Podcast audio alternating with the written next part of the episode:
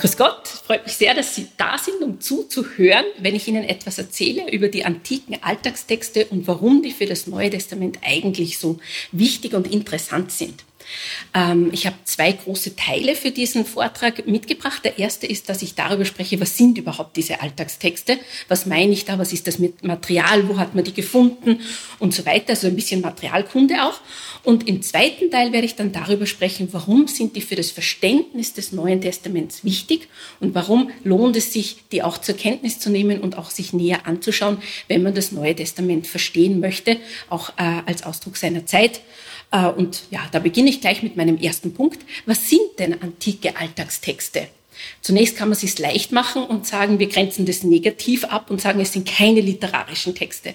Weil bei literarischen Texten ist es uns noch ein bisschen deutlich, was das ist. Das wäre alles, was für, eine, für die Lektüre einer bestimmten Öffentlichkeit bestimmt ist, für Nachhaltigkeit und Weitergabe, dass das auch von Menschen gelesen wird, also alles, was Belletristik, Epos und so weiter ist, die Buddenbrooks von Thomas Mann zu äh, Agatha Christie, Miss Marple und dann auch, also alle Jugendbücher, das soll ja gelesen werden, werden, das soll auch verkauft werden heute und so weiter. Solche ähm, äh, Literatur haben wir natürlich auch in der Antike. Wenn Sie in der Schule Latein, Griechisch oder Ähnliches hatten, kennen Sie den natürlich auch aus, äh, in deren Sprachen Homer, die Ilias, Odyssee, Vergil, Aeneas, äh, Aeneas, Plato, Aristoteles, alles diese philosophischen Werke, all das sozusagen sind literarische Texte. Alltagstexte sind jetzt sehr vereinfacht gesagt genau das Gegenteil. Also die durchaus auch einen öffentlichen Charakter haben können, aber nicht dazu ausgerichtet sind, dass sie eben äh, von einer breiteren Öffentlichkeit oder langfristig rezipiert werden. Das sind Texte, die zum Beispiel aus der Administration stammen, aus der gesamten Verwaltung, aber auch aus dem Alltag. Da gehört jetzt alles dazu, was Urkunden sind, Verträge, Listen, Geschäftsbriefe, jeder Brief persönlichen Charakters, also einen Brief, den man selber schreibt an die Tante, an, an den Bruder, wie auch immer. All das gehört dazu. Und gleich auch ein Beispiel Ihnen zu geben, der kleine Theon, äh, der hat einen Brief geschrieben an seinen Papa im zweiten oder dritten Jahrhundert, der ist erhalten geblieben und da schreibt er, dass er einfach stinkesauer auf seinem Papa ist, weil der hat ihm versprochen, dass er ihn mitnimmt nach Alexandria, also wir sind da in Ägypten, und äh, hat ihn dann aber nicht mitgenommen und er ist schon abgereist Richtung Alexandrien und äh, äh der Theon schreibt ihm da jetzt noch schnell einen Brief und sagt, wenn du mich jetzt nicht nachkommen lässt, dann esse ich nichts mehr, dann trinke ich nichts mehr, dann grüße ich dich auch nicht mehr, wenn du kommst und einen Brief schreibe ich dir sowieso nicht mehr. Und da merkt man sozusagen, das ist, so, das ist ein Alltagstext. Ja? Der kleine Theon, der einfach sauer ist auf seinen Papa und ihm dann eigentlich einen sehr, sehr netten Brief Brief schreibt. Äh, wenn Sie diesen, das auf Papyrus, wenn Sie den sehen wollen, der ist in Oxford aus, äh, aufbewahrt. Und der ist aus sehr vielen Gründen auch sehr interessant, weil man auch sehen kann, wie wurde Griechisch im Alltag geschrieben mit ganz vielen, also wir würden halt sagen Rechtschreibfehlern, ja, aber dieses Standardsystem, ja, war halt nicht so. Aber auch ganz andere Briefe. Eine gewisse Lucia schreibt äh, zum Beispiel an ihren Mann äh, Casulatis, du schreibst mir, ich sollte die Schriftstücke von Peis hinterlegen. Wie kann ich das, wenn du sie hast? Ja, schick sie mir, dann kann ich sie auch hinterlegen sozusagen. Also das ganz normale Leben, so wie man es eben kennt, ja, das sind diese Texte. Also eine E-Mail würde man heute wahrscheinlich schreiben an die beste Freundin. Dann ist das eigentlich eine E-Mail nur an die beste Freundin und nicht dazu gedacht, dass sie in 2000 Jahren großartig analysiert wird, weil es ist eben nicht daraufhin gedacht, sondern wirklich etwas, das man eben der Freundin sagen will. Aber auch eine Steuererklärung ist ein Alltagstext und da hebt man ja eine Steuererklärung schon ein paar Jahre auf. Da gibt es ja auch gesetzliche Vorgaben. Aber dann wird es sozusagen, ähm, ja, kann es vernichtet werden aber es ist nicht für die Ewigkeit bestimmt. Einkaufszetteln, alle Rechnungen quasi, das sind auch Alltagstexte und äh, die hebt man vielleicht manchmal auf, wenn da eine Garantie damit verbunden ist für etwas, was man gekauft hat. Aber sobald es vorbei ist, kann man sie ja entsorgen. Und genau in dem Moment der Entsorgung wird es interessant. Denn natürlich sind auch die antiken Alltagstexte höchstwahrscheinlich entsorgt worden. Äh, nur haben sie dich halt, haben sie dich, haben sie sich teilweise aufgrund äh, von glücklichen Umständen eben erhalten. Im Wüstensand, weil es trocken ist, weil da das Material erhalten geblieben ist. In feuchteren Gebieten, weil da halt auch andere Dinge weggeschmissen wurden, wo sich dann äh, Ammoniakverbindungen und andere Dinge ergeben haben, die eben auch Holz äh, erhalten haben und so weiter. Und durch diesen Zufall können wir diese Texte heute lesen, die ja gar nicht für uns bestimmt waren, sondern eben tatsächlich aus dem Alltag kommen. Also, man spricht von literarischen Texten zum einen und von diesen Alltagstexten oder dokumentarischen Texten zum anderen. Also literarisch-dokumentarisch. Und dann äh, muss man ja zugeben, die Welt ist nicht schwarz und nicht weiß, sondern meistens irgendwo was dazwischen. Auch bei diesen Texten, es gibt ja Texte, die Merkmale von beiden haben. Zum Beispiel, wenn Sie in der Schule sind und Sie haben ein Diktat zum Üben der Rechtschreibung, dann ist das ja eine Alltagssituation. Sie sollen nur schreiben lernen. Ähm, und der Schulheft heben Sie vielleicht auf, aber irgendwann geht es verloren. Aber was ist, wenn das Diktat jetzt zum Beispiel das Text, äh, Text eines Goethe wäre oder so? Dann haben Sie ja eigentlich einen literarischen Text auch geschrieben, aber eigentlich in einer Alltagssituation. Also so Schreibübungen, die werden dann so als Zwischenwesen bezeichnet und man spricht dann gerne von semi-literarischen Texten, also halbliterarisch oder auch paraliterarischen Texten und sowas gibt es natürlich auch aus der Antike. Also Schulübungen natürlich, da ist es halt nicht der Goethe, sondern der Homer meistens, wo man halt sozusagen lernt, Griechisch und Griechisch zu schreiben. Aber auch in der Astrologie, also Sternkunde und Horoskope, das war verbunden, aber auch in der Medizin, also Rezepte, da kommt auch Medizinkunde hinzu. Also da, da kannst du Zwischenwesen äh, geben an Texten. Ich erzähle Ihnen heute eben etwas von diesen dokumentarischen, von diesen Alltagstexten. Und auch die kann man nochmal unterscheiden, nämlich in offizielle und private. Aber auch die Unterscheidung, also es ist immer, es gibt so Zwischenbereiche. Aber grundsätzlich, was gehört so eher in den offiziellen Bereich? Das sind Korrespondenzen mit offiziellen Stellen, auch wenn man so ein kaiserliches Edikt für ein gewisses Gebiet veröffentlicht wird, ähm, Protokolle von Gerichtsverhandlungen. Da hören Sie vielleicht schon, ah, könnte spannend werden, wenn man über den Jesus nachdenkt. Wie hat denn so ein Gerichtsverfahren ausgesehen und so weiter? Äh, sämtliche Anfragen und Bittsuchen, Petitionen nennt man das auch die da geschickt werden an Behörden und auch Beschwerden natürlich anzeigen. Und es ist interessant, da gibt es einfach die ganze Breite des menschlichen Lebens, die man da sieht. Also ich nenne nur ein paar Beispiele, die wirklich in dem Papier stehen. Ja. Äh, jemand wurde da die Sklavin gestohlen. Ja die am Feld war. Äh, zufällig ist das ein Text, wo wir auch noch einen anderen haben, der dazu gehört, wo wir sagen können, es ist weitergegangen ist. Es war ein Irrtum. Es war ein Irrtum. Aber es ist ein, ein netter Fall. Aber zunächst schaut so aus, jemandem wurde die Sklavin gestohlen. Äh, einmal ein ganzer Hausrat. Dann sind wieder die Kühe vom Nachbarn auf die eigene Wiese gekommen und haben das Gras weggefressen. Und dann beschwert man sich sozusagen darüber, dass da jetzt was passieren soll, also eine Anzeige. Ähm, oder jemand hält sich nicht an ein schon ausgesprochenes Hausbetretungsverbot und so weiter. Also es gibt einfach alles, was es eben auch gibt im, im Leben. Steuererklärungen, die gab es ja natürlich auch in der Antike im römischen Provinzialsystem sowieso. Und die, ähm, die sind sehr aufschlussreich. Äh, ich weiß nicht, wie es Ihnen geht. Steuererklärungen ausfüllen finde ich immer ein bisschen mühsam. Aber die lesen, sind, das ist super. Äh, weil da erfährt man so viel über Menschen, das man sonst nicht erfahren täte. Und das Interessante ist, dass die Römer äh, so ein beständiges System an Steuererklärungen hatten, dass wir heute, gerade so aus wo diese Texte erhalten sind, vor allem in Ägypten, äh, ein, ein sehr klares Bild der Demografie haben, dieser Zusammensetzung auch der Menschen. Und so ein klares Bild haben wir dann eigentlich über die ganze Zeit, Mittelalter und so weiter, bis in die Neuzeit nicht mehr. Also die Aufzeichnungen sind nicht so klar wie aus dieser römischen Zeit aufgrund dieser Steuererklärungen. Da haben sich vor ein paar Jahren schon zwei Wissenschaftler, also Papyrologen auch und ein Statistiker, also Roger Bagnall und Bruce Fryer, haben ein ganzes Buch herausgegeben aufgrund dieser Steuererklärungen im römischen Ägypten. Was kann man über die Gesellschaft sagen? Wie alt sind sie? Wie groß sind die Haushalte und so weiter?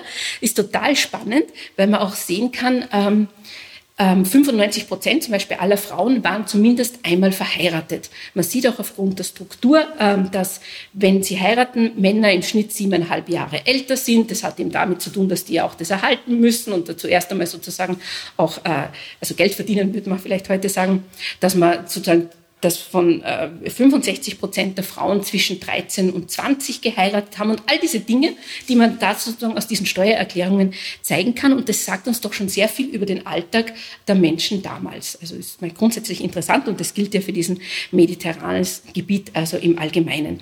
Auch äh, wissen wir, dass Frauen in dieser Zeit aufgrund der hohen Kindersterblichkeit und mit diesen Steuererklärungen können wir das eben sehen. Da gibt es ein Kind, dann gibt es es nicht mehr.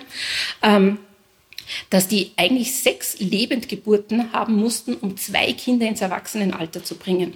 Und jetzt, also dann sehen wir auch, dass natürlich in dieser Zeit äh, Bevölkerung leicht wächst. Das heißt, wir gehen eigentlich von sieben bis acht Lebendgeburten aus. Wenn man das einmal weiß und dann fragt, was ist der Alltag der Frau, dann weiß man schon mal, naja, sehr viel auch Schwangerschaft und Kinder kriegen und natürlich sterben da auch Frauen. Also weiß man, das muss eigentlich noch höher gekommen sein irgendwie. Aber solche Dinge kriegt man aus solchen Steuererklärungen raus. Ja? Also vielleicht, ja, mir hilft es noch nicht, dass mir das mehr Spaß macht, die auszufüllen. Aber es ist, also das ist eine Fundgrube an solchen demografischen äh, Daten. Also das wären so äh, Texte aus dem offiziellen Bereich.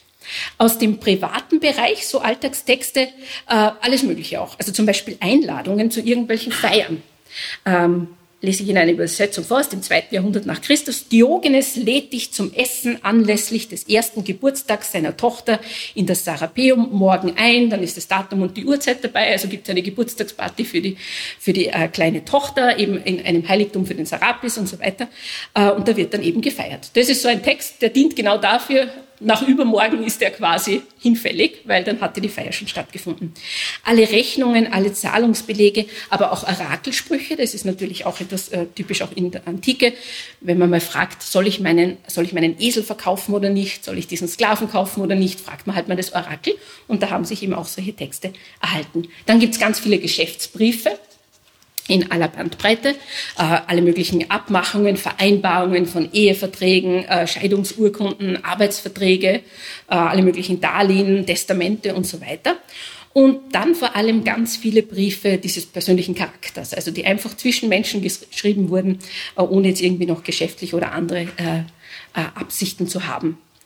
Und das ist natürlich sehr reizvoll, weil sobald Sie die Post von jemand anderen lesen, also die Privatpost von jemand anderen, hat das natürlich was äh, Geheimnisvolles und äh, ja, ein bisschen was Verbotenes. Aber die Menschen, die das geschrieben haben, sind eben schon sehr lange tot. Und ja, also, aber es ist, es ist sehr spannend. Ja. Und äh, da gibt es ein paar Themen, die sich immer wieder wiederholen, aber grundsätzlich kommt da eben genauso, was halt gerade Thema ist. Ja. Ähm, was wir immer wieder sehen, ist, äh, die, also, wie geht es dir, mir geht es gut quasi, also was man so aus diesem Briefeschreiben kennt, äh, schreib mir doch über deine Gesundheit und bitte schreib mir, dass es dir gut geht. Also immer wieder Freunde, Familie, man hat eben die Sorge, dass es den anderen gut geht. Äh, das ist dann auch so typisch, dass man am Briefanfang oft schreibt, danke, dass du mir gesagt hast, dass es dir gut geht, mir geht's auch gut. Was wir auch oft sehen, ist, dass man sich Dinge schickt. Ja? Kannst du mir bitte was schicken? Nicht nur, aber auch von Soldaten an die Eltern nach Hause. Und da ist ein Brief ähm, von einem Claudius Terentianus, da hören Sie, der ist im, im römisch-griechischen Kontext eigentlich tätig, der schreibt mal auf Latein sogar auf, an seinen Vater.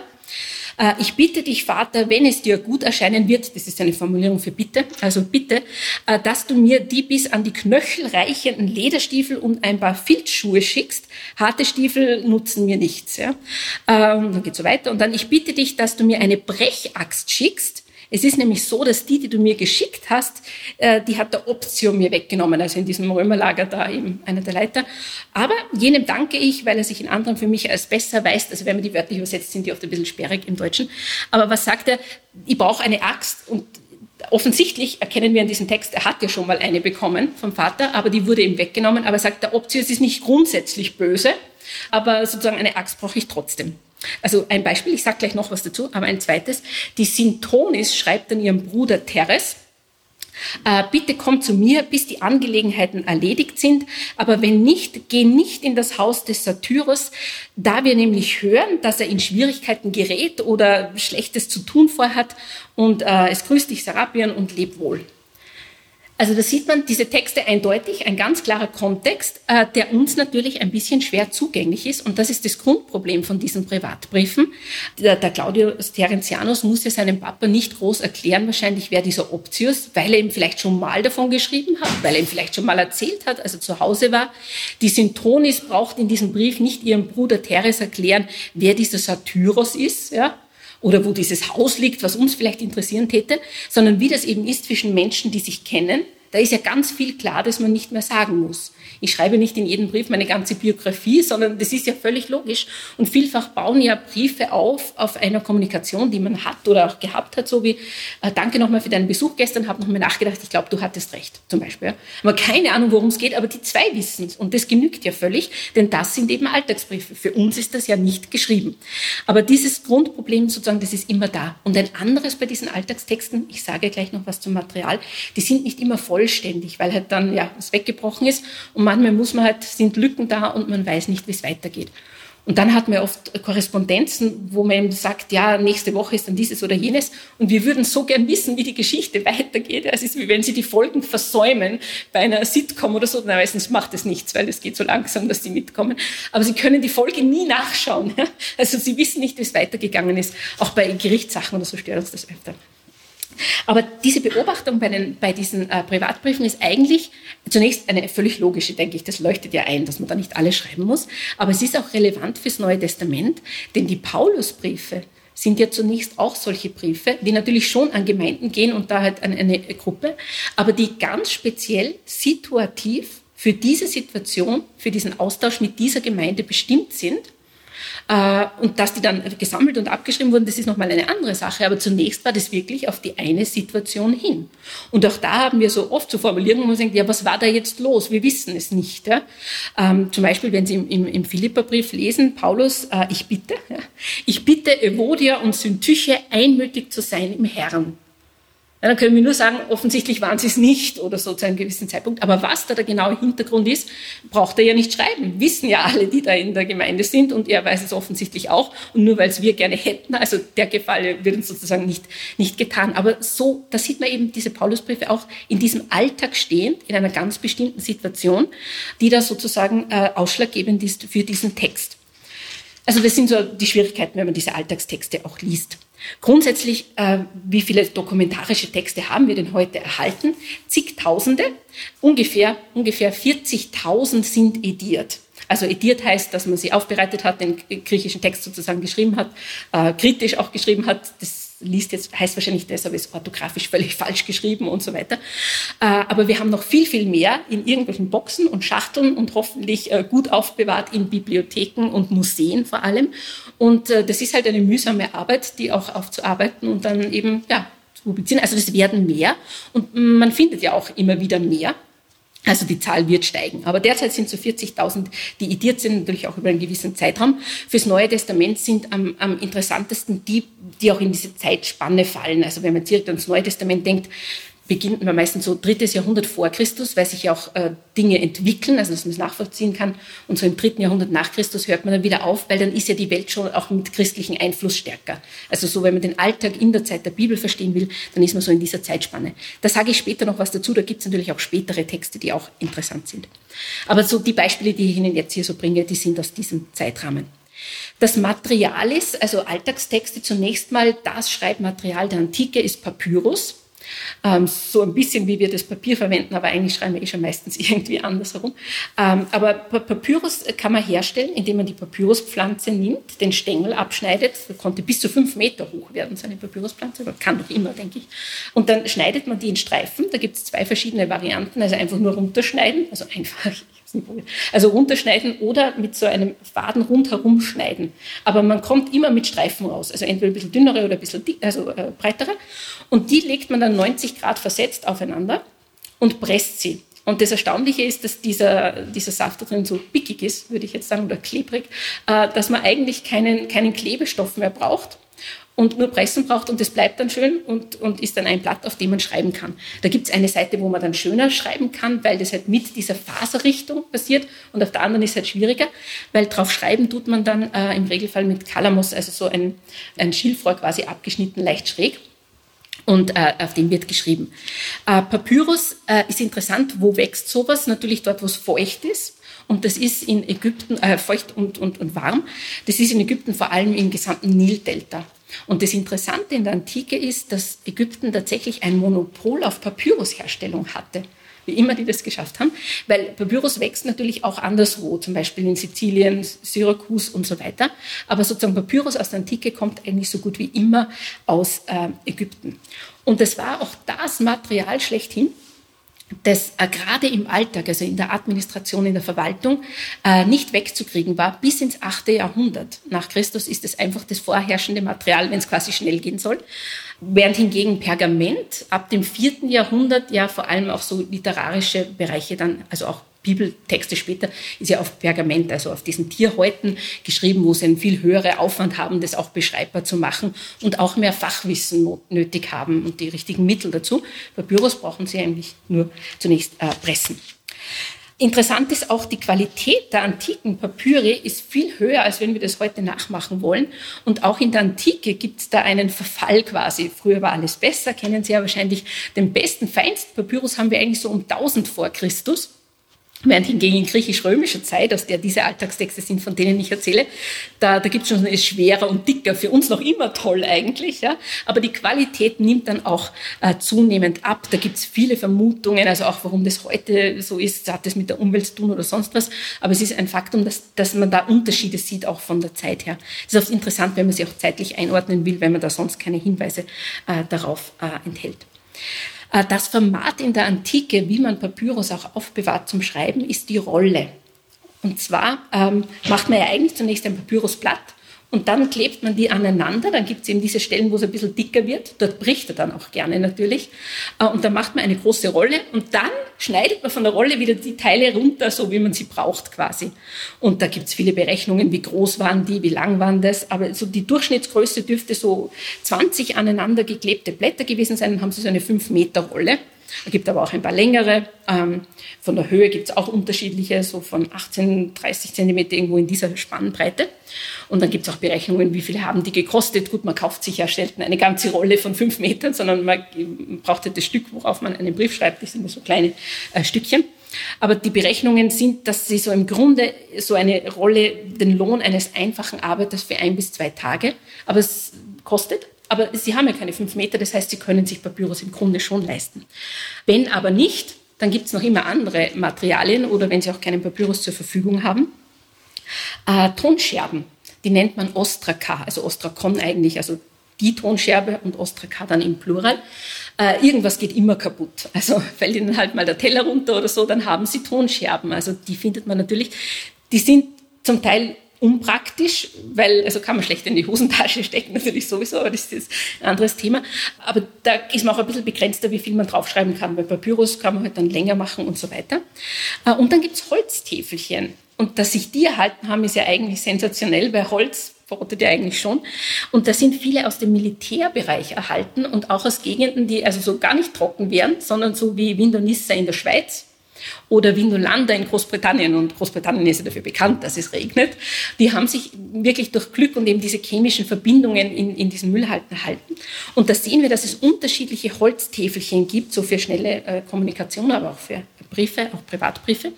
Und zwar ganz dünne, so eineinhalb Millimeter oder so dünn kann man die machen, also wirklich unglaublich. Und die beschreibt man dann einfach, also man kann sie noch ein bisschen so mit Weiß äh, äh, ja, gekalkt machen und dann draufschreiben.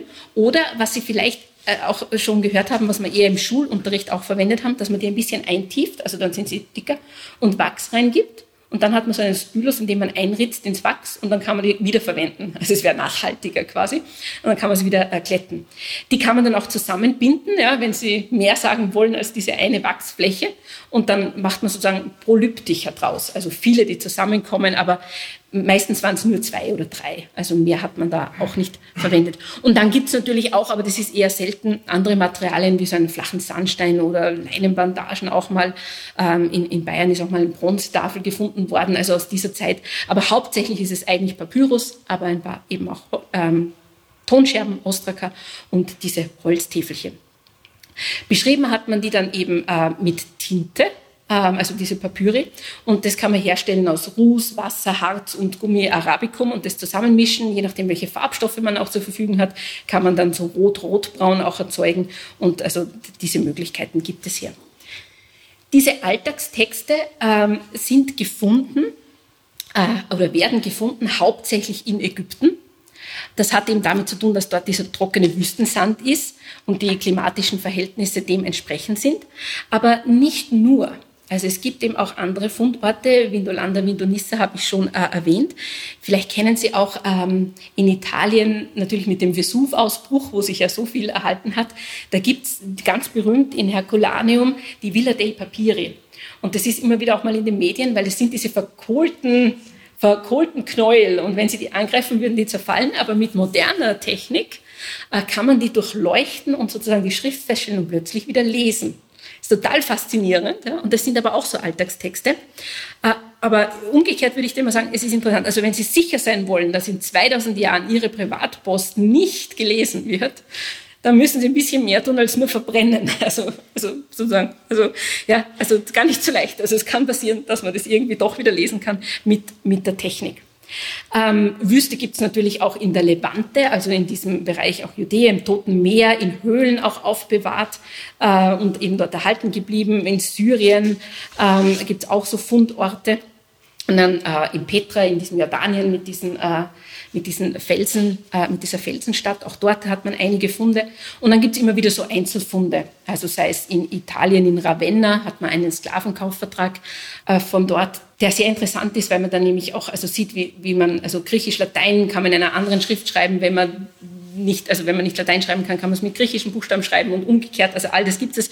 Und auch überhaupt, also zu sehen, dass Sklavenverträge im gesamten mediterranen Bereich ähnlich sind, äh, das, da, dafür sind solche Einzelfunde auch oft sehr, sehr wichtig. Auch in Bayern eben, in, in Föhring, hat man so einen Soldatenteller also gefunden und auf dem war ein Brief eingeritzt. Da gab es halt sonst nichts zu schreiben. Also das war jetzt auch schon mein äh, erster Punkt. Diese Alltagstexte grundsätzlich, was sind die? Also nennt die dokumentarische Texte. Wenn man den Begriff nicht kennt, dann kommt wahrscheinlich auch niemand zum Vortrag hören, drum Alltagstexte, aber man sagt eigentlich dokumentarische Papyri, Ostraka und Holztäfelchen. Also das sind diese dokumentarischen Texte aus der Administration, aus dem persönlichen Leben, nicht für uns bestimmt und darum so furchtbar spannend, ähm, hergestellt, meistens eben Papyrus, ähm, und gefunden eigentlich im ganzen Mittelmeerraum. Und was wir sehen, das ist ja, also, dass die, also woher auch immer sie kommen, in ihren Aussagen, auch was die Welt betrifft, auch wie Dinge formuliert sind, sind die ähnlich und auf jeden Fall miteinander vergleichbar. Jetzt müsste man sagen, okay, wie schaut es jetzt aus für diese Bereiche, wo man auch im Neuen Testament so eher zu Hause ist, Kleinasien, also die heutige Türkei.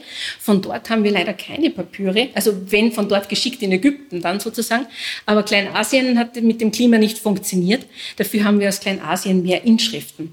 Und Inschriften ist etwas, was oft zusammengenommen wird, Papyri und Inschriften, dass man die gemeinsam untersucht, weil die natürlich etwas über den Alltag sagen. Inschriften sind aber haben auch eine gewisse Öffentlichkeit, da gibt es ja auch große Unterschiede. Und in, in der Forschung, was ich Ihnen erzähle, also arbeite ich hauptsächlich mit Papyre, da erzähle ich Ihnen was, aber ich möchte es fairness halber dazu sagen. Inschriften sind auch spannend und auch da gibt es eigene Forschungsprojekte, die sich damit beschäftigen, was lernen wir von Inschriften für das Neue Testament.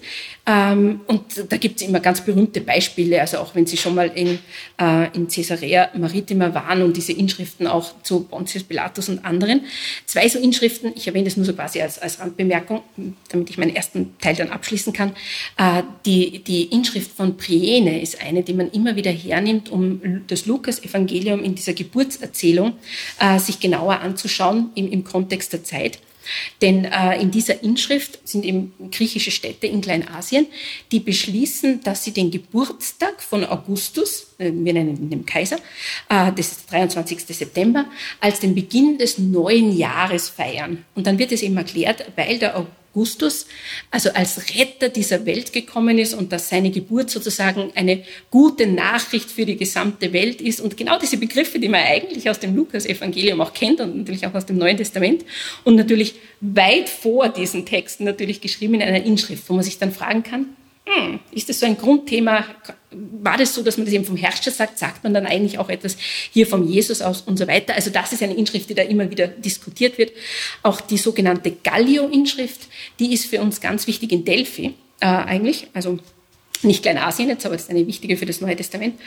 Ähm, da geht es nämlich darum, dass der Statthalter Gallio erwähnt wird, der äh, der Statthalter in der Achaia war, in dieser Provinz Achaia, also dort, wo Korinth äh, liegt. Und äh, da gibt es immer ein paar Datumsangaben in dieser Inschrift und geht auch um ganz was anderes. Aber weil dieser Statthalter erwähnt wird und ein Datum quasi dabei ist, jetzt können wir den Gallio datieren. Und in der Apostelgeschichte wird uns ja erzählt, dass der Paulus da gerade in Korinth war, als der Gallio Statthalter war von der Achaia, also wo Korinth eben ähm, drinnen liegt. Und, und so hilft uns das sozusagen, die Paulusbriefe zu datieren. Also so geht es zusammen. Also das sind zwei ganz berühmte Beispiele für Inschriften, aber ich bleibe jetzt bei diesen Alltagstexten auf äh, Papyri, Ostraka und Holztäfelchen und komme zu meinem zweiten Punkt. Das ist die Bedeutung eben dieser dokumentarischen Texte für die neutestamentliche Bibelauslegung und Wissenschaft. Ähm, jetzt könnte man nämlich fragen, warum sollen wir sowas lesen? Also das sind ja Alltagstexte von irgendwelchen Leuten, die noch dazu garantiert nicht Christ, also nicht an Christus geglaubt haben, weil das war ja dann auch gar kein Thema und auch in den ersten Jahrhunderten danach sehr unwahrscheinlich und kann man es auch nicht sehen und ist auch garantiert nicht das Thema. Ähm, warum soll man die sozusagen jetzt überhaupt lesen? Ja? Wir sind ja an Jesus Christus interessiert und nicht an diesen Dingen. Naja, die unmittelbarste Antwort ist natürlich, da lernen wir ganz viel über die Welt, in der die, äh, diese Geschichten erzählt werden des Neuen Testaments, also auch die Welt, die da erzählt wird. Das ist ja genau diese äh, mediterrane Welt in diesem ersten Jahrhundert äh, nach Christus, frühes zweites Jahrhundert. Aber wir erfahren ja nicht nur etwas über diese Welt der erzählten Texte, sondern auch in der Welt, in der eben die Verfasser dieser Texte gelebt haben. Denn mit dieser Wirklichkeit haben die ja diese Texte geschrieben. Und wir lernen auch etwas über die, weil wir ins dritte Jahrhundert auch gehen, über die, die diese Texte rezipiert haben. Denn auch die haben ja dieses bestimmte Weltverständnis, so ist der Alltag, so läuft das Leben. Und mit dem Wissen legen die natürlich auch die, die Texte aus.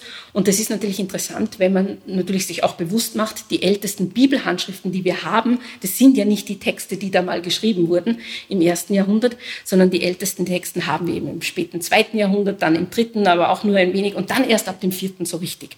Also da wird eigentlich ganz interessant, wenn man das mitbedenkt, weil dann ist das zweite, dritte, vierte Jahrhundert auch sehr, sehr interessant natürlich für äh, diese, diese Geschichte auch des Neuen Testaments, das nachvollziehen äh, zu können.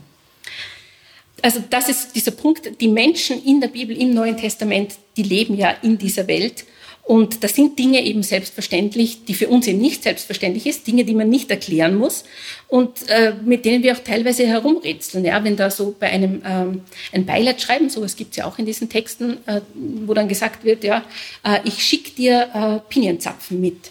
Und man denkt sich, okay, nett, also auch jetzt Pinienzapfen fürs Begräbnis, ja. Und wir vermuten halt, also für Räucher, für diese Riten, die da eben üblich waren, äh, braucht ihr nicht erklären, wofür die notwendig sind. Ja. Also wenn man heute sagt, ich schicke dir eine Kerze mit oder so, braucht auch niemand sagen, damit du sie beim Grab anzünden kannst oder so, ist ja jedem klar irgendwie. Aber wenn man das eben nicht mehr weiß, dann kann man da herumrätseln. Äh, einer der ersten ähm, Theologen, der die Bedeutung dieser alten Alltagstexte für das Neue Testament erkannt hat, war ein Deutscher. Adolf Deismann, eigentlich Gustav Adolf Deismann, der äh, wurde 1866 geboren und ist 1937 gestorben, also eigentlich schon relativ lange her, war Theologe und Philologe der hat sich intensiv mit Sprache beschäftigt, auch mit dem Griechischen und dann auch mit diesen Alltagstexten, die ja in diesem 19. Jahrhundert so ein bisschen der neueste Schrei auch waren. Also mit diesen Ausgrabungen, die da stattgefunden haben, da war es ja auch dann so ein bisschen prestigeträchtig, wenn man irgendwo Herrscher oder Fürst oder sonst was war, Erzherzog, dass man dann auch Papyri hat und so weiter. Gab es auch ein bisschen Konkurrenz mit den Ausgrabungen und, und so weiter. Und da, da war das ihm auch gerade so, dass, dass das in aller Munde war, also auch mit ja, äh, Zeitungen und so weiter. Äh, und da hat er sich eben diesen Texten gewidmet. Der ist ein sehr interessanter ähm, Wissenschaftler, der war nämlich nicht, also er war sehr umtriebig, er hat auch an Ausgrabungen beschäftigt in Ephesus, äh, hat Studienreisen in den Osten unternommen. Und er hat für die damalige Zeit, finde ich das besonders interessant, sechs Ehrendoktorate bekommen. Vier davon in Großbritannien, eins in den USA, eins in Schweden also der war sehr bekannt, war Professor für Neues Testament in Berlin und in Heidelberg und in Berlin, glaube ich, auch mal Rektor.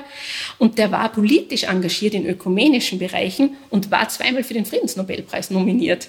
Also der legt die Latte hoch für Wissenschaftler. Also das ist, er hat ihn nicht bekommen, aber er war eben nominiert, gibt es eine eigene Biografie zu ihm und so weiter. Der hat ihm ähm, mehrere Werke geschrieben, aber für diese Frage, warum diese Alltagstexte relevant sind, hat er ein Buch geschrieben, das heißt Licht vom Osten.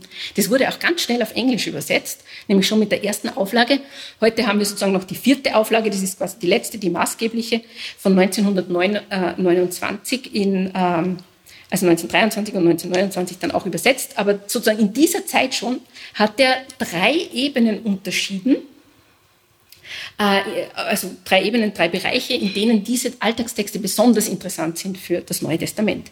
Und er nennt das eine sprachgeschichtliche, eine literargeschichtliche und eine religionsgeschichtliche Bedeutung. Also ich würde es ein bisschen unterbrechen und sagen, erstens sprachlich gesehen, ja. zweitens was die Textgattungen, Textsorten betrifft, sage ich auch gleich noch was dazu, und das religionsgeschichtliche würde ich eher sagen sozialgeschichtliche, also auch sozialhistorische, da erfahren wir äh, sehr viel. Jetzt muss man dazu sagen, natürlich seit Deismann ist viel passiert und wir haben viel, viel, viel, viel mehr Texte und wir haben natürlich auch, die Wissenschaft hat sich natürlich auch verändert, auch wie man diese Texte analysiert. Äh, aber diese Dreiteilung ist eigentlich im Grunde noch immer gültig, wenn man sich diese Texte aus diesen Gesichtspunkten anschaut. Und dazu möchte ich Ihnen jetzt jeweils äh, ein paar Beispiele gehen, also diese drei Bedeutungsebenen äh, ein bisschen durchdiskutieren. Also das erste ist, ich nenne das Sprachebene, ist das sprachgeschichtlicher. Also diese Sprachebene. Diese Alltagstexte sind natürlich so interessant, weil sie in derselben Sprache geschrieben sind. Also nicht nur, wir haben auch lateinische und auch äh, natürlich ein paar hebräische und aramäische und nabatäische und was weiß ich, aber hauptsächlich, die wir aus dieser Zeit erhalten haben, sind auf Griechisch geschrieben. Und zwar genau in dem Griechisch, in dem auch das Neue Testament geschrieben ist, im Sinne des hellenistischen Griechisch, dieses Koine-Griechisch, also das, das eigentlich alle sprechen. Verkehrssprache damals im Mittelmeerraum, Verwaltungssprache der Römer und zwar auch im Osten. Ähm, ich habe ich hab ja Latein studiert und alles, aber das war für mich schon nochmal so ein Aha-Erlebnis, mir das bewusst zu machen. In den östlichen Provinzen ist die Verwaltungssprache auch der Römer selbstverständlich Griechisch. Auch in Ägypten natürlich selbstverständlich alles Griechisch. Ähm, die waren ja nicht blöd, die Römer, die haben gewusst, äh, Pragmatik, da gibt schon Strukturen, auch noch von diesen hellenistischen Strukturen Alexander dem Großen. Griechisch kann man sowieso, wenn man gebildet ist, ja. Also das wird natürlich beibehalten, da muss man nicht irgendwie, es gibt keinen Lateinimperialismus oder sowas, zumindest definitiv nicht in dieser Zeit. Also Griechisch ganz klar die große Sprache, die da verbreitet ist. Und äh, Deismann sagt da 1895 schon in einem Buch über Bibelstudien, da sagt er, da finde ich super, 1895. Es hat eine Zeit gegeben, in der man das Griechisch des Neuen Testaments für das wahrhaft Klassische gehalten hat. Natürlich, denn der Heilige Geist, der sich der Apostel als seiner Schreibrohre bediente, konnte seine Gedanken nur in das würdigste Gewand kleiden. Diese Zeit ist vorbei. Sagt er 1895, finde ich super. Der hat natürlich in Wirklichkeit große Auseinandersetzungen gehabt mit seiner Zunft damals. Für uns ist es schon eher selbstverständlich heute, dass man sagt, ja, das Griechisch im Neuen Testament ist nicht das höchste literarische Griechisch, es ist das Griechisch der Menschen. Aber damals war das noch ein Kampf, das durchzusetzen, also dass das einfach, ja, wir sagen, logisch ist. Ähm, und, und da liegt aber die ganze Kraft drin, denn wenn Sie dann diese Alltagstexte haben, die ja genau die Sprache verwenden im Alltags, dann können Sie daraus ja vielleicht lernen, was haben die dann gemeint? Was war denn die Bedeutung der Worte? Wie haben sie denn die wirklich gebraucht? Weil das findet man oft in literarischen Texten nicht und Muttersprachler haben wir nicht mehr, die wir da befragen können. Also die Papyri sind ein idealer Ort für ähm, Untersuchungen zur Sprachverwendung im Neuen Testament. Und nur ein Beispiel. Ähm, das fällt einem vielleicht gar nicht auf und wird es auch nicht vielleicht großartig die Welt verändern, wenn man es weiß, aber es zeigt nochmal, welche Nuancen es da im Neuen Testament gibt. Im Lukas-Evangelium, in, in den Passionsberichten, da gibt es ja den Moment, wo Jesus von Pilatus zum Herodes Antipas gebracht wird und von ihm wieder zurück also hin und her geschickt quasi. Und das griechische Wort, das da verwendet wird, ist tatsächlich, hat was mit Schicken zu tun, Pempo, aber ist eine Zusammensetzung, Anna-Pempo, eigentlich ganz wörtlich könnte man sagen, hinaufschicken, das kann es auch sein. Aber was uns diese Alltagstexte zeigen, wo das verwendet wird und wie genau, zeigt eigentlich, dass das auch eine fachsprachliche Verwendung hat, nämlich immer dann, wenn jemand angezeigt ist und man eine Untersuchung in Gang setzt, für Überstellungen eigentlich. Also hier wird eine Überstellung in Auftrag gegeben zu einer zuständigen Instanz. Jetzt kann man sich historisch fragen, wie war das jetzt wirklich mit Pilatus, Herodes, das geht sich nicht aus. Aber das ist nicht der Punkt, sondern das Lukas-Evangelium verwendet hier einen Ausdruck, der aus dieser römischen Verwaltung kommt in dieser Zeit und sagt uns eigentlich über den Autor, aha, der kennt sich da aus. Und wenn man sich dann anschaut, was sind denn das für Untersuchungen, die mit Anna Pempo durchgeführt werden, dann sind es Fälle, die zu dem Zeitpunkt, wo man so eine Untersuchung, so eine Überstellung macht, noch völlig offen sind im Ausgang. Also da geht es wirklich darum, dass man noch mehr Erkenntnisse hat und den Fall untersucht. Das kann dann auch längere Zeit in Anspruch nehmen. Und das ist dann ganz interessant, wenn man sich das anschaut. Aha, interessant, was passiert da im Lukas-Evangelium? Längere Zeit darf das nicht dauern, dann wird nochmal nachgehakt, nein, der ist wirklich böse und so weiter. Aber andererseits kann man auch sagen, ja, der, der Autor des Lukas-Evangeliums wollte vielleicht auch sagen, das römische Verfahren war korrekt oder so. Ja? Also wie immer, da kann man dann in verschiedene Richtungen eben auslegen probieren. Aber es ist interessant, das ist ein Fachausdruck, der kommt auch sonst so nicht vor im Neuen Testament, außer nochmal in der Apostelgeschichte, aber in einem ähnlichen Kontext. Also selber Autor ja auch und so weiter. Das sind so kleine Aha. Momente, äh, die man eben wahrscheinlich nie wüsste, wenn man sich diese Texte sozusagen so auch nicht äh, anschaut. Ein anderes Beispiel, aus den Paulusbriefen, da kommt auch äh, immer wieder mal das Wort Diakoneo vor. Sie kennen das ja auch von Diakonie, Diakonat und Diakone und so weiter. Und das heißt zunächst mal dienen. Und das ist es auch. Also man dient. Aber wenn man jetzt schaut, Paulus, in dieser Zeit des Paulus, also wenn man wirklich nur in diese Zeit auch schaut, wie wird das verwendet in den Papyri, dann findet man diesen, äh, diesen Ausdruck in äh, Ausbildungsverträgen. Und zwar in ganz bestimmten, nämlich in Weberlehrverträgen. Und da gibt es dann so Standardformulierungen oder es geht halt immer in dieselbe Richtung, dass der Lehrling, also für dieses Textilhandwerk, dem Lehrmeister diene und alle Arbeiten ausführe, die im Zusammenhang mit dem Weberhandwerk aufgetragen werden. Also er diene allem, also er lerne da von ihm. Das ist die Formulierung. Aber das Interessante ist, aha, der Paulus kennt hier ein Wort, das aus Weberlehrverträgen kommt und plötzlich macht etwas Sinn was uns in der Apostelgeschichte schon erzählt wird. Denn der Paulus selber in seinen Briefen, da, da wird immer wieder deutlich, dass ihm das Arbeiten wichtig ist, auch das Arbeiten mit eigenen Händen. Also dass er also quasi ein, ein Handwerker ist in, in, dieser Hinsicht. Aber welchen Beruf er genau ausübt, wird ja so nicht gesagt. Die Apostelgeschichte sagt es uns ja schon. Die sagt ja, dass, ähm, dass er genauso wie äh, Priscilla und Aquila ein Zeltmacher ist, steht da. Und bei Zeltmacher darf man jetzt natürlich nicht an diese Campingzelte denken, die sich irgendwie selber aufbauen oder so, sondern das ist natürlich eigentlich, ähm, das ist meistens Leinenweberei, wo man sich dann eben, da gibt es verschiedene Vermutungen, ist es für Marktstände, dass man da quasi so einen Sonnenschutz hat, ähm, äh, und, und solche Dinge, also in diesem Sinn, also auch Zelte. Aber auf jeden Fall, es kommt aus dieser äh, Leinenweberei. Und plötzlich sieht man die Sprache des Paulus könnte Ihnen hier verraten, dass er tatsächlich in diesem Bereich tätig ist, was uns die Apostelgeschichte sowieso erzählt. Und wenn, so wie die Apostelgeschichte uns erzählt, da äh, Paulus aus Tarsus ist, dann wissen wir auch, dass Tarsus eine Stadt war, die bekannt ist fürs Leinengewerbe äh, und für diese Leinenweberei. Und dann ist das eigentlich spitze, dass man bei so einem Wort, das wir heute auch in, in, in christlichen äh, Gemeinschaften auch verwenden und weitergeführt haben, dass das eigentlich ganz konkret verankert war in diesem Beruf, den der Paulus ausgeübt hat. Und das ist ja bis heute so. Also wenn man quasi mit berufsnahen Menschen spricht, da hat man so einen eigenen Jargon, ja, und den kriegt man auch nicht raus. Und das ist interessant, dass das möglicherweise hier bei Paulus eben so ein Moment ist, wo man sieht, ja, der war ein Weber, ein Leinenweber, ja, und heißt ja im griechischen Zeltmacher bei, in der Apostelgeschichte. Aber das ist eigentlich gemeint. Textilgewerbe, hier, da ist er tätig. Ja, und so sind eigentlich, es ist schon sensationell, wie man plötzlich etwas über einen, äh, eine eigentlich zentrale Figur äh, erfahren kann und ein bisschen tiefer verstehen. Ja, so an einem Punkt dort und an einem anderen Punkt da. Ähm, also das ist diese erste Bedeutungsebene, wo man ganz viel so Nuancen anschauen kann, was da möglich ist, dass hier eben sozusagen mitspielt und die Verwendungsweise von Wörtern und auch Phrasen vor allem als solche erkennen kann und so weiter. Also was sind so typische Redewendungen und hin und her. Zweit, diese zweite Ebene, das ist diese literargeschichtliche Bedeutung. Das heißt, gemeint ist über Textsorten. Und Textsorten, das kennen Sie natürlich auch alle. Wenn ich sage, es, es war einmal vor langer Zeit, wissen Sie automatisch, jetzt sind wir in einem Märchen und in Wirklichkeit wissen Sie auch schon, wie es ausgeht. Wenn sie nicht gestorben sind, dann leben sie noch heute. Was dann dazwischen kommt, ist was anderes.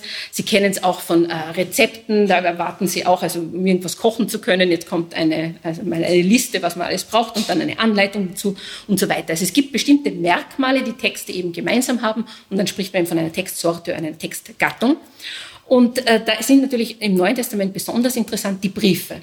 Und die haben wir ja auch in den Alltagstexten, also Paulusbriefe auf der einen Seite und dann diese ganzen Geschäftsbriefe, ja, ähm, Alltagsbriefe und so, also äh, Privatbriefe und so weiter. Und die kann man ja jetzt super miteinander vergleichen und dadurch die Paulusbriefe besser verstehen. Weil ähm, ja, in als man mal so beginnt zu schreiben und so weiter, dann lernt man, wie schreibt man einen Brief. Also im Deutschen, liebe Oma, also man muss ansprechen, wie geht es dir, mir geht es gut, ist quasi so ein Standard-Formulierung und dann kann kommen, was immer und zum Schluss schreibt man dann, liebe Grüße, deine sowieso. Und solche Formulierungen, die Standardformulierungen sind für einen Brief, die gibt es natürlich auch in der Antike, aber sie heißen halt nicht so wie im Deutschen natürlich. Und damit man die auch gut erkennen kann, dafür sind natürlich solche Briefe äh, spitze.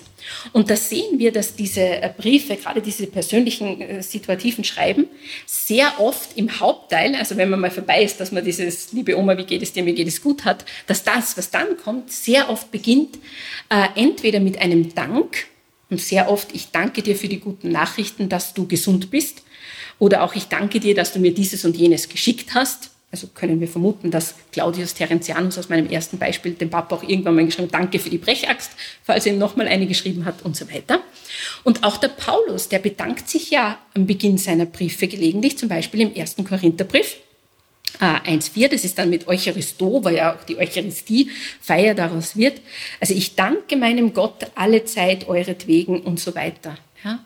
Da ist ja der Dank dann an Gott, also ein bisschen verbunden, aber trotzdem, da ist ein Dank äh, da zu Beginn und da weiß man, da beginnt jetzt der Hauptteil des Briefes. Muss nicht stehen, aber sehr, sehr oft steht das. Und dann gibt es das Gegenteil. Das ist jetzt für mich so im Deutschen, was sagt man, ähm, wenn man nicht dankbar ist, ja? sondern wenn man richtig sauer ist auf jemanden. Und auch solche Briefe gibt es und die beginnen dann mit dem griechischen Wort taumazo, das sowas wie auch Staunen und Wundern sein kann, auch ein positives Wundern sozusagen, steht auch manchmal in den Evangelien, äh, wenn Jesus da was macht, da staunten sie alle und wunderten sich. Aber am Briefanfang ist es immer Kritik. Sehen Sie dann auch am Brief, was danach kommt. Zum Beispiel schreibt einmal der Chairemon an den Apollonius, ich wundere mich über deine Unorganisiertheit, obwohl ich dich schon mehrmals gebeten habe. Und dann ja, bisschen fehlt uns halt und dann ist es auch abgebrochen. Aber ich wundere mich, ist ein bisschen harmlos im Deutschen, finde ich manchmal. Also was kann man da verwenden? Also er ist völlig unzufrieden und da haben wir mehrere solche Briefe.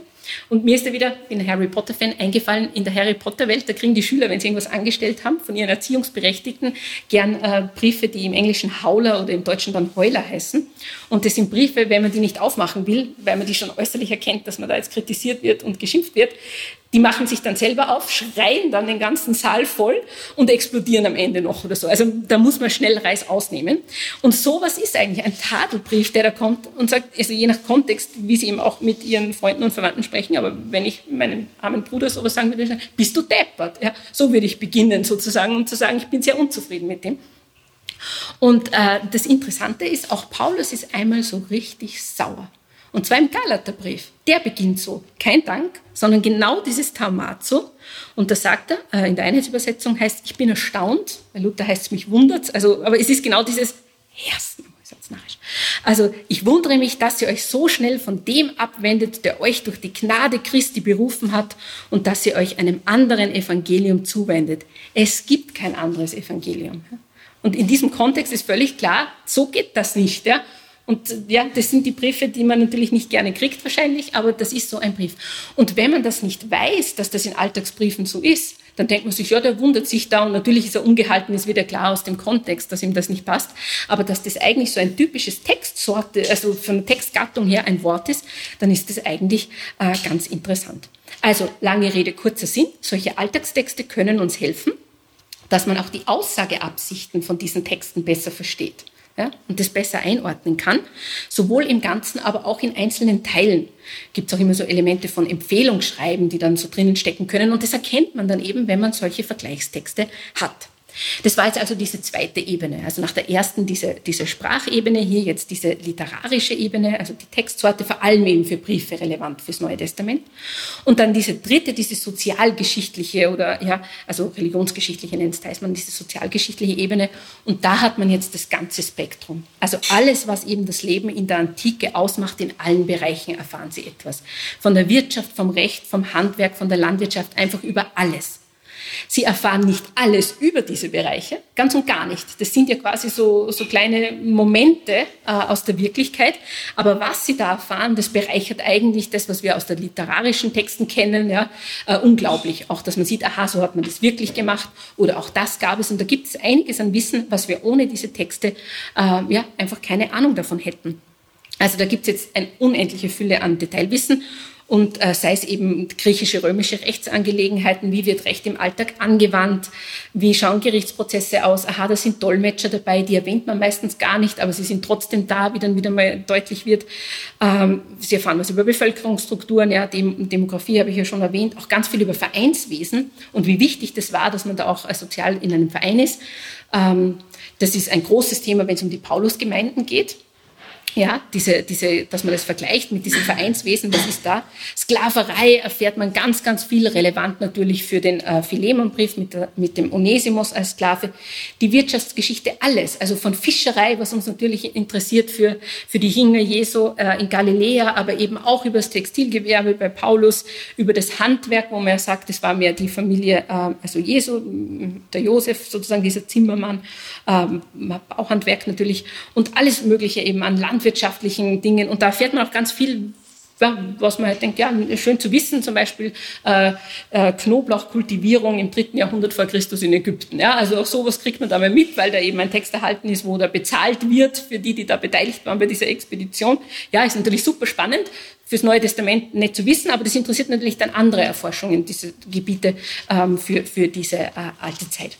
Also da ist ganz, ganz, ganz viel drinnen und da kann man auch so manche Annahmen korrigieren, die man vielleicht einfach so selbstverständlich hat von der äh, Antike, ohne sich dessen bewusst zu sein. Und manche stellen uns auch ein bisschen vor Rätseln. Zum Beispiel ist ja im, im Neuen Testament, aber auch aus dem Alten Testament kommend, das Hirtenbild ein sehr positives. Also der Hirt, der sich da um die Schafe sorgt und sich da kümmert.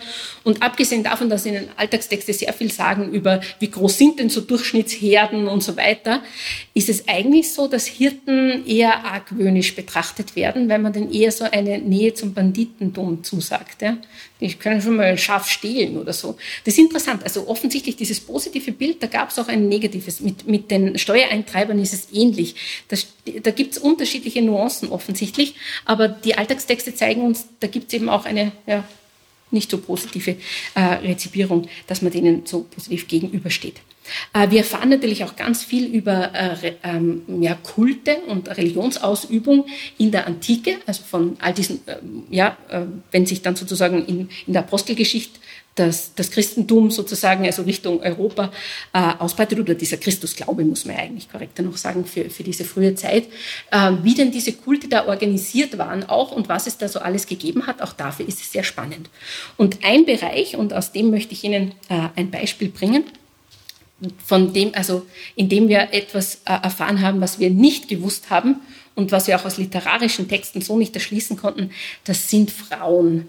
Und Frauen und Bibel, das ist ja sowieso ein Thema, das so in unserer Zeit auch immer mehr so, ähm, ja, oder auch immer weniger dann wieder, also es hat so Zeiten, wo es hochflackert, äh, diskutiert wird. Und da ist immer wieder, gibt es ja viele Ideen, was Frauen alles konnten oder nicht konnten oder durften und nicht durften in der Antike. Und da sind diese Alltagstexte natürlich besonders spannend, weil man da sieht, was sie einfach getan haben, also ob sie es durften oder nicht. Und auch, dass es da offensichtlich eine breitere Auslegung gibt, vor allem auch von Rechtstexten, als in, in, äh, in diesen strengen Rechtsvorschriften und so weiter. Wenn man sich nämlich die Geschichte anschaut, dann ist die ja eigentlich hauptsächlich von Männern geschrieben. Da kommen schon auch Frauen vor an entscheidenden Rollen, eine Kaisergattin ja, oder die Mutter von jemandem. Aber die Geschichte wird eigentlich von Männern geschrieben und direkte Stimmen von Frauen aus der Antike fehlen meistens. Also man hat schon ein paar so Fragmente von der Sappho als Dichterin, aber in Wirklichkeit ist es da eher dünn. Also wir erfahren etwas über Frauen, aber nicht von Frauen selber. Und in den Alltagstexten, haben wir schon Beispiele auch hier gebracht, schreiben natürlich auch Frauen selber, also schicken ihre Briefe und da schreibt, also spricht eine Frau sozusagen. Also haben wir diese direkten Stimmen zu einem gewissen Teil natürlich auch da erhalten. Und das ist ja eine Fundgrube sozusagen, die, die nochmal ganz über das hinausgeht, was literarische Texte können. Denn Frauen die äh, schicken selbstverständlich Briefe, äh, die reichen auch Beschwerden ein, ähm, die geben Steuererklärungen ab, wenn sie einen Besitz haben, äh, die machen Kaufverträge, Geschäftsbriefe äh, und so weiter. Grundsätzlich natürlich, wenn man sich die Funde anschaut, dann sieht man, dass äh, das viel weniger ist als die Briefe und so weiter, die man von Männern hat. Das wird nicht nur dem Zufall geschuldet sein, im Grunde ist es ja auch Zufall, was erhalten ist, sondern natürlich grundsätzlich weniger. Wenn man das verfolgt, da gibt es Untersuchungen in den ersten vier Jahrhunderten nach Christus, dann steigt zwar die Zahl der erhaltenen Papyri, aber der Anteil von Frauen von Frauen verfassten Texten bleibt immer gleich bei ungefähr einem Prozent aller Funde. Also es ist schon viel niedriger, aber es gibt sie. Also das ist schon mal das, das Tolle. Und äh, wir hören nicht nur direkt von Frauen, wir erfahren natürlich auch sehr viel über Frauen, äh, die eben erwähnt wird. Denn natürlich muss man sagen, sehr oft ist man da in einer höheren Mitteloberschicht, natürlich, wenn man Briefe ja auch von Frauen hat. Aber da kommen natürlich auch selbstverständlich Sklavinnen vor, die auch erwähnt wird, wo man auch etwas erfährt. Zum Beispiel gibt es da eine, eine Beschwerde von einer Frau, das nämlich ihr Sklavenmädchen, das gerade von einer Freigelassenen begleitet durch die Stadt zu ihrem Musikunterricht hätte gehen sollen, also vielleicht eine Ausbildung, ja, damit dieses Sklavenmädchen Mädchen später dann Geld verdienen kann, dass das äh, angefahren wurde von einem Eselskahn und dass es jetzt schwer verletzt ist und so weiter.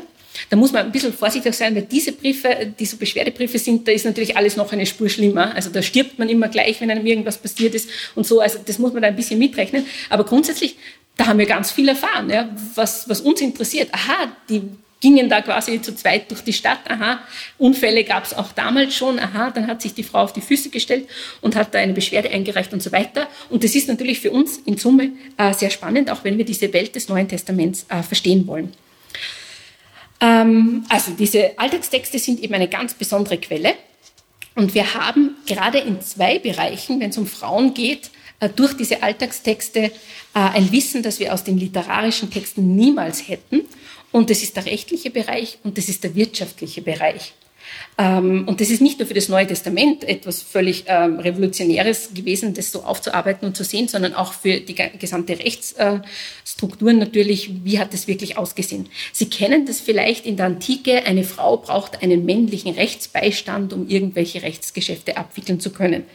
Das ist richtig und das ist falsch zugleich. Es kommt mir darauf an, nach welchem Recht diese Frau agiert. Ja, wenn sie römische Bürgerin ist, dann kann sie nach dem römischen Recht agieren. Da gibt es wieder andere Bestimmungen, als wenn sie nach dem griechischen Recht äh, verfahren. Wenn sie im ägyptischen Recht sind, dann brauchen sie überhaupt keinen Vormund. Dann brauchen sie diesen Vormund nur für ganz bestimmte Geschäfte. Dann gibt es einen Unterschied, darf das ein Verwandter sein, darf das kein Verwandter sein. Und man sieht in Ägypten, da waren offensichtlich alle so verwirrt, dass es irgendwie alles gibt sozusagen. Und dass Frauen auch dann Rechtsgeschäfte abwickeln mit einem Vormund, wenn sie eigentlich gar keinen gebraucht hätten. Oder eben äh, Rechtsgeschäfte abwickeln ohne einen, obwohl sie eigentlich nach der strengen Vorschrift einen gebraucht hätten. Also man sieht, die Wirklichkeit ist eben nicht schwarz und weiß, sondern es gibt da alles. Aber was wir vor allem sehen ist, Frauen haben Rechtsgeschäfte abgewickelt. Ja. Die haben sich da nicht, nicht, also es war nicht hinderlich sozusagen, da diese äh, also Vorschriften zu haben. Aber mein, mein äh, Bereich, den ich hier noch spannender finde, weil er uns auch näher an das Neue Testament ranbringt, ist der wirtschaftliche Bereich. Man sieht an diesen Alltagstexten, dass Frauen ein wesentlicher wirtschaftlicher Faktor waren. Da haben wir natürlich jetzt die besten Zahlen äh, wieder aus Ägypten erhalten, aufgrund auch dieser Zensusdeklarationen und anderer. Aber wir sehen, dass etliche Frauen durchaus beträchtliches Vermögen besitzen. Also Sozialismus ist natürlich äh, in, in, in höheren Klassen. Vor allem besitzen Frauen etwas, das sie durch Erbe oder durch Mitgift erhalten haben. Und im römischen Ägypten, also in dieser Provinz äh, von 30 vor Christus an, haben circa ein Fünftel, äh, sind circa ein Fünftel bis in manchen Gebieten sogar ein Drittel aller Großgrundbesitzer und Besitzerinnen Frauen. Das ist ein relativ hoher Anteil für das, dass man es nicht mal gewusst hat, dass das so ist. Und circa 16 bis 25 Prozent der Landfläche war in den Händen von Frauen in diesem römischen Ägypten. Also ein wesentlicher Wirtschaftsfaktor. Und damit ist natürlich auch selbstverständlich, dass diese Frauen für ihren Besitz die Steuern zahlen, was da eben nötig ist. Und dass sie über ihren Besitz dann auch frei verfügen können, auch testamentarisch, und dass sie ihren Besitz auch frei, also selbstständig verwalten. Und da ist ein, ein besonders netter Brief, finde ich, äh, von einer gewissen Thais, die an ihrem Verwalter schreibt. Und ich lese, das ist ein kurzer Text, aber ich lese ihn vor, auch wenn er ein bisschen sperrig klingt teilweise, in deutscher Übersetzung. Thais an ihren eigenen Tigrius, also ihr Verwalter da, Gruß. Ich habe an Apollinarius geschrieben, dass er nach Petne kommen soll zum Ausmessen. Apollinarius wird dir aber sagen, wie die Guthaben und Steuern stehen, ähm, was denn der Name sein wird, welchen auch immer er selbst dir sagt, und wenn du kommst, nimm sechs Ataben Gemüsesamen und versiegle sie in die Säcke, damit sie bereit sind. Und wenn du kannst, komm herauf, um Näheres über den Esel zu erfahren. Es grüßt dich Sarapodora und Sabinos. Die Schweinchen verkaufe nicht ohne mich, leb wohl. Also dieses Leb wohl ist quasi das, ähm, ja, ähm, mit besten Grüßen und dann unterschreibt man, das, man unterschreibt ja nicht in, in der Antike, man schreibt ja seinen Namen ganz oben drum, Thais, Wir würden sagen, der Esel nennt sich zuerst, das geht gar nicht, ja. Aber so schreibt man in einem Brief in der Antike. Man beginnt äh, mit seinem eigenen Namen, außer man schreibt einen, so einen, einen Bittbrief und will sozusagen, dass man vom Beamten was bekommt, dann nennt man den Beamten zuerst. Aber sonst immer, und darum auch Paulus nennt sich zuerst, weil man eben so einen Brief schreibt, dann an wen das geht und dann einen Gruß. Das sind so diese Standardformulierungen. Und am Schluss steht halt sowas wie Leb wohl. Und wenn jemand schreiben kann und nicht einen Schreiber braucht, dann wird er oder sie das dann mit eigener Hand manchmal schreiben. Das ist dann das, was wir bei Paulus sehen, mit eigener Hand geschrieben. Das spielt darauf an. Aber hier dieser Text ist interessant, weil da sieht man, die tut eigentlich viel. Also abgesehen davon, dass denen wieder klar ist, worüber sie sprechen und uns nicht so unmittelbar. Aber da geht es darum, dass es um Geld geht, also Guthaben, Steuern, Abrechnungen. Also was ist da jetzt das Ergebnis? Da kommt noch jemand anderes ins Spiel. Dann sechs Ataben, Gemüsesamen. Also Ataben ist immer, welche Maße sind das, wie viel ist das? In welcher Zeit und so weiter. Aber Ataben, also eine Atabe, also ein Hohlmaß, wahrscheinlich so um die 40 Liter, wenn man versucht, das umzurechnen. Also 6 mal 40 Liter Gemüsesamen. Und dann ganz konkrete Anträge. Ja, wie, wie steht es mit dem Esel? Da ist offensichtlich irgendwas ähm, im Gange. Und die Schweinchen, die nicht verkauft werden sollen. Also die hat das alles, hat man den Eindruck, irgendwie hier selber im Griff. Und das ist insofern relevant, also nicht nur als dieser eine Text, sondern in, in Summe diese Beobachtung, weil wir ja auch im Neuen Testament über Frauen erfahren, die Besitz haben, die selbstständig da auch regieren können. Zum Beispiel in der Apostelgeschichte die Lydia, die Purpurhändlerin. Und Purpur ist ja ohnehin etwas Teures sozusagen. Da sieht man ja, die kann nicht so arm gewesen sein, wenn sie noch dazu damit handeln kann. Äh, da heißt ja eben in, in 1614, eine Frau namens Lydia, eine Purpurhändlerin aus der Stadt Thyatira hörte zu und dann sagt sie, kommt in mein Haus und bleibt da und sie drängte uns. Also die hat da auch ein Haus, kann die da aufnehmen und so weiter. Und das ist, wie wir sehen, ja, das gibt's. Und da kann man sozusagen etwas aus dieser Wirklichkeit dieser Lydia ähm, rekonstruieren, ohne zu wissen, dass das jetzt genauso für sie zutrifft. Aber wie geht es denn diesen Frauen und, und wie schaut es denn mit Besitz und so weiter aus? Es gibt noch ganz viele andere Beispiele. Ich erwähne es noch eines, weil das auch oft so mit Vorteilen verbunden ist. Ähm, sind Frauen an einen Ort gebunden oder können sie die auch bewegen? Also sind Frauen mobil? Und das Interessante ist, natürlich wird in der Antike äh, gereist aus vielen verschiedenen Gründen, aber selbstverständlich reisen auch Frauen. Aus den Briefen, die uns erhalten sind, haben wir über 40 Beispiele, in denen Frauen reisen. Und nur zum Vergleich, 40 ist viel. Also so viele Beispiele für etwas zu haben. Und in diesen 40 Beispielen hat ungefähr die Hälfte davon Gründe, also gibt Gründe an. Das ist für uns nett, die haben es wahrscheinlich damals eh nicht gebraucht. Aber was sind so Gründe? Äh, drei verschiedene sehen wir.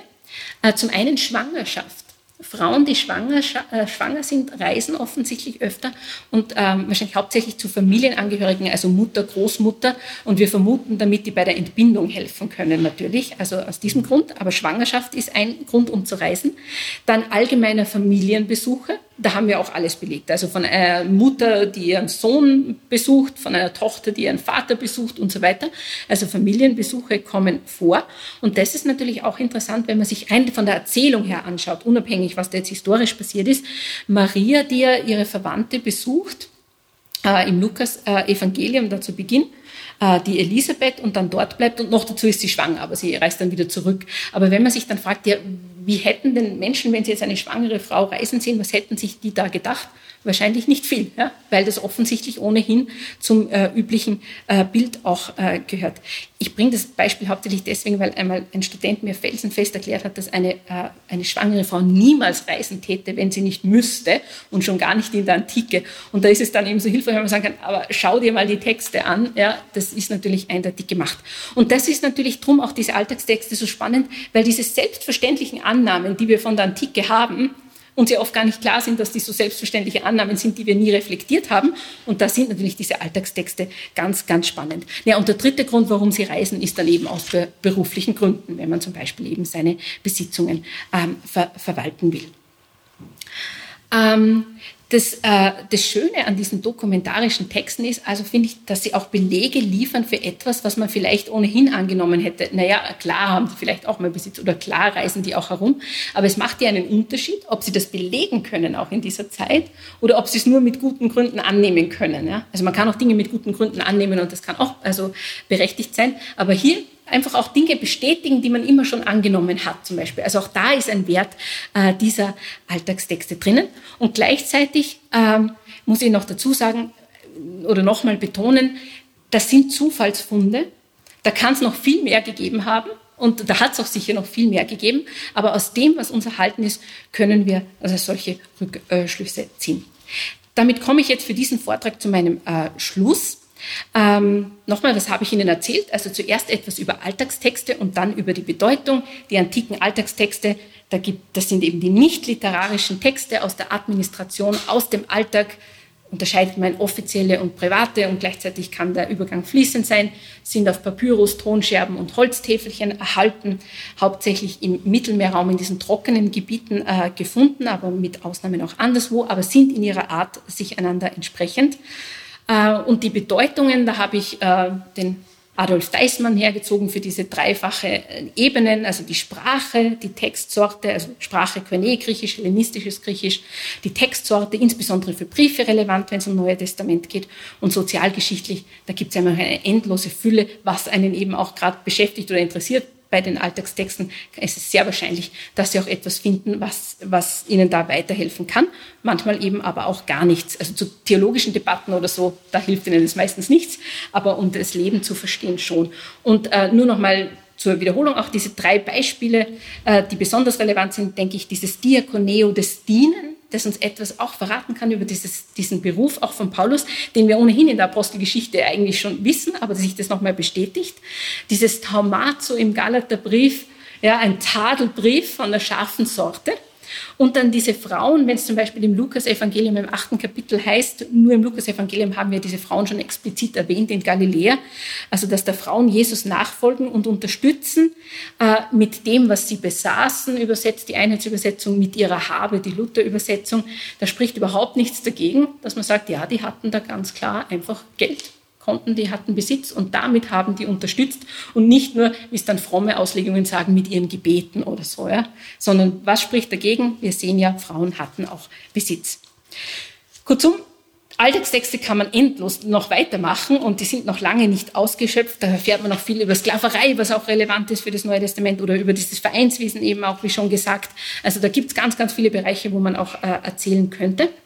Äh, warum mir diese Texte als Neutestamentlerin so wichtig ist, ist der Grund eigentlich hauptsächlich der, dass sie uns davor bewahren können, das Neue Testament als etwas völlig Abgesondertes zu verstehen in dieser Zeit, als so eine eigene Welt, in der man sich da beschäftigt, sondern bewegt, sondern sieht, das sind Menschen, die in ihrer Welt leben und so hat die Welt ausgesehen. Also auch bei Paulus eben äh, gerade. Und äh, wo man auch sehen kann, diese 27 Schriften haben eben ein bestimmtes Zielpublikum, da, da gibt es auch Nuancen. Und das Neue Testament ist ein Ausdruck seiner Zeit. Und das ist eben dieses erste Jahrhundert, also Beginn zweites Jahrhundert. Und das steht in diesem Kontext, den wir eben aus diesen Alltagstexten auch erschließen können. Und ich finde, die können uns helfen, nicht immer, aber sie können uns helfen, diese Alltagstexte, dass wir völlig schief gehen in so manchen Auslegungen und irgendwas äh, ja, fantasieren über die Vergangenheit, wo wir dann doch eindeutig sagen können, so nicht oder eher so. Und darum finde ich Alltagstexte so besonders spannend, auch in der Bibelauslegung. Beschäftigung. Und damit bedanke ich mich ganz herzlich fürs Zuhören. Haben Sie noch einen guten Tag.